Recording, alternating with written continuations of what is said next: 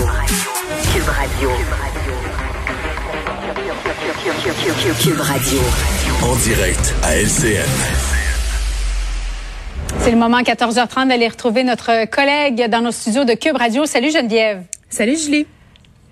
Alors, euh, bon, j'enlève mon sourire immédiatement là, parce que c'est vrai que c'est désolant hein, de, de, lire cette histoire-là. Cet adolescent de 17 ans qui a été sauvé des griffes de sa mère par un huissier bienveillant. Encore une fois, on n'a pas su protéger euh, cet enfant, cet adolescent au Québec. Oui, euh, puis l'histoire se répète malheureusement. Euh, on a plusieurs cas dans l'actualité depuis euh, quelques mois. Euh, cette, cette histoire-là, évidemment, nous rappelle euh, l'histoire de la petite fille de Granby. Ça se passe dans la même ville. Puis tu le dis, là, quand même, cet adolescent-là qui a été retrouvé par un huissier totalement par hasard, probablement serait décédé. Hein? C'est ce que ce qu'on dit les professionnels mm -hmm. de la santé qui se sont penchés sur son cas par la suite parce qu'il était dans un état de dénutrition tel euh, que même les médecins ont pensé au départ qu'il y avait une maladie qui l'empêchait d'assimiler les nutriments. Bien entendu, euh, c'était pas ça. Il était en malnutrition depuis tant d'années. Ça expliquait son état. Mais ce jeune homme-là était enfermé dans un appartement insalubre avec euh, d'autres ouais. membres de sa fratrie dont il s'occupait. Puis moi, ce qui me renverse là-dedans, tu sais, François Legault hier, il disait c'est gênant.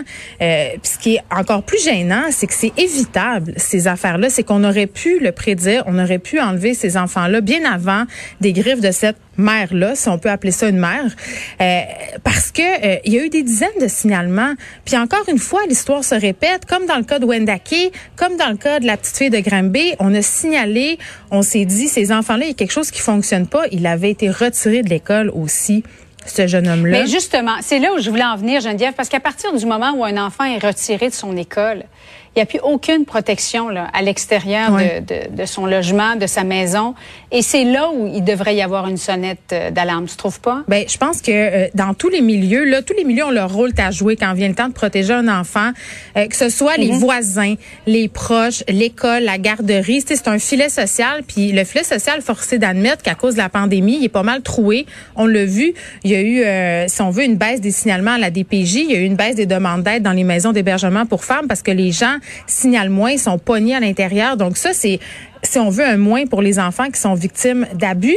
Mais par rapport à la DPJ, là, là on va remettre mm -hmm. le, le, le, rapport de la commission Laurent très, très bientôt. Ça a été reporté. Mais il va falloir qu'on comprenne que les intervenants, puis il faut pas les pointer du doigt, les intervenants. Là, la plupart, ils font bien leur travail, mais il faut leur donner les moyens ouais. de le faire. Ils sont épuisés. Souvent, ils sont en manque, euh, justement, d'expérience. Ils sont plongés dans des cas excessivement complexes, beaucoup de cas. Il y a une logique de quota. Fait qu'il en échappe. Et c'est dommage, là, parce qu'il en échappe à un tel point qu'il y a des enfants qui en meurent. Et pour ce petit gars-là, il y en a combien en ce moment au Québec qui attendent qu'on vienne les chercher, qu'on vienne les sauver, qui sont dénutris? Oui, tous ceux qu'on ne sait pas et qui sera imputable dans ce dossier-là parce que les faits remontent avant la mise sous tutelle de la DPJ de l'Estrie.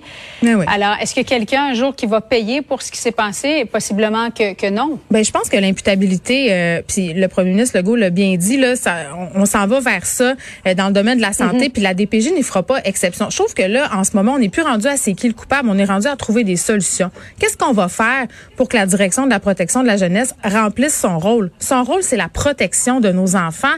Et en ce moment, on n'a pas les moyens de les protéger, nos enfants. Donc, au lieu de chercher c'est qui le coupable, euh, tout le monde est coupable, tout le monde a son rôle à jouer. On a fait des choix sociaux, on a eu une réforme du système de santé qui nous a amenés là. On le sait. Maintenant, agissons. C'est le temps d'agir. Arrêtons de parler, puis posons-les les gestes. Mettons de l'argent, puis donnons les moyens aux intervenants d'agir sur le terrain. Et on dit en terminant qu'il y a eu davantage d'effectifs hein, qui ont été mis euh, de l'avant euh, concernant la DPJ de l'Estrie et d'autres DPJ aussi euh, partout à travers le Québec. Alors, on a très hâte de voir les recommandations du rapport Laurent. Merci beaucoup, Geneviève. Bon après-midi à toi. Bon après-midi.